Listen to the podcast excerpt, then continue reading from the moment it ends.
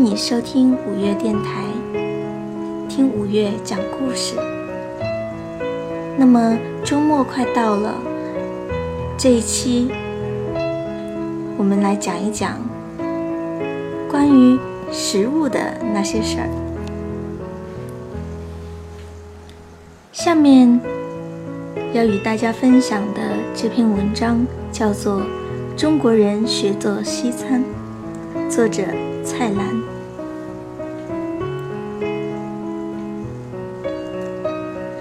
从前，中国人做西餐非常认真，似模似样。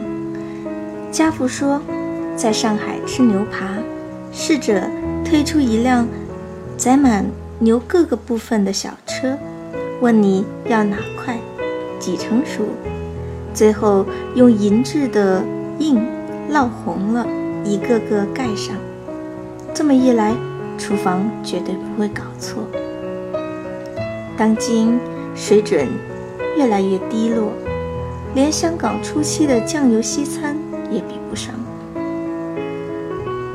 酱油西餐至少有点创意，但现在一般的，一味是抄。抄的最像样的是门口摆着的那只火腿。当然像喽，进口的嘛，切片就是。正那么以为，拿出来的，结果片的纹路不对，死硬。接着是汤了，拼命下奶油忌廉，丢几个咸进去，便叫粥打。或者开罐罐头，就称之为。Consomme，味道倒很接近，不是厨子做的吗？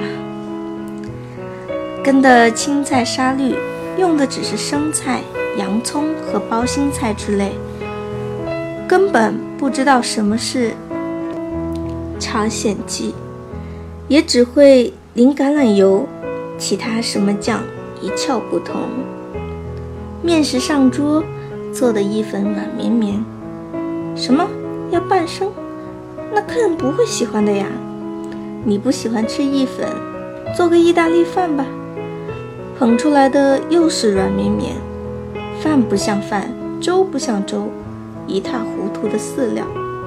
轮到主菜的，中国西餐的师傅最拿手的就是煎羊扒。买一排排骨，切开一块块，煎一煎就是了。学法国菜的。来根油鸭腿，做出来的硬如僵尸，也难怪，少人叫嘛，不知浸在油里有多久之故。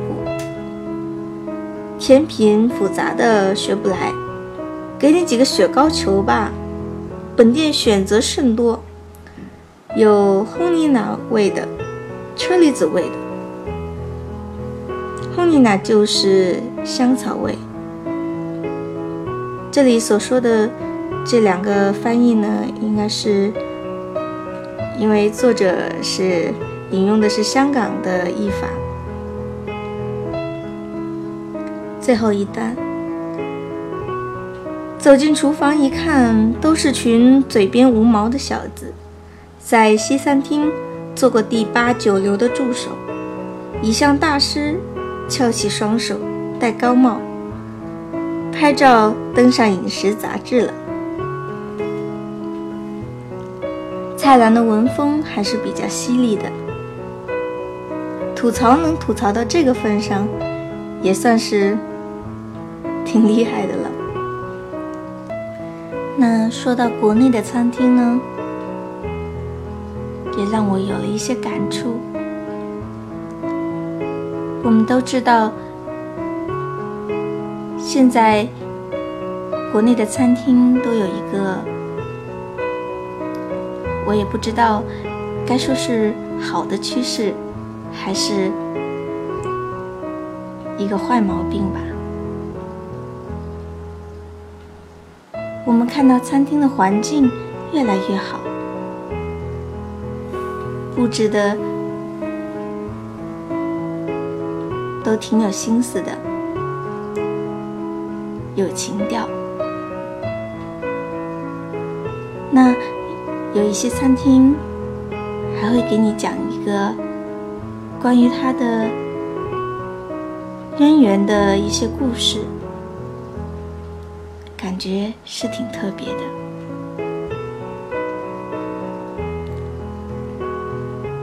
然而，我觉得一个好餐厅。最应该注重的，其实是食物本身，而其他的好故事呀、